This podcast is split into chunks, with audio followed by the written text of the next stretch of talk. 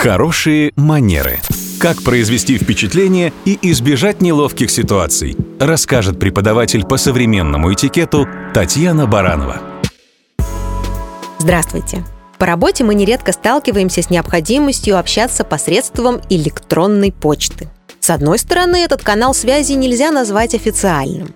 С другой, это все еще деловые взаимоотношения, а не дружеский чат – так что в деловой электронной переписке стоит придерживаться некоторых правил культуры общения и оформления имейлов. Например, всегда важно следить за тем, кто стоит в копии письма.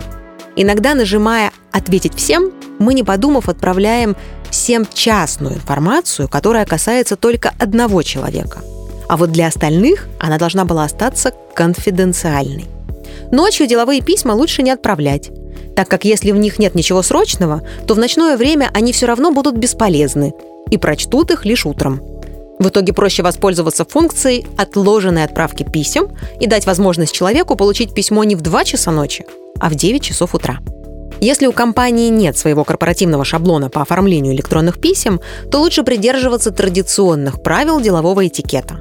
А именно, тема письма должна быть указана, фон остается белым, шрифт черным, абзацы выделены, подпись включает имя, фамилию отправителя, его должность и контактные данные.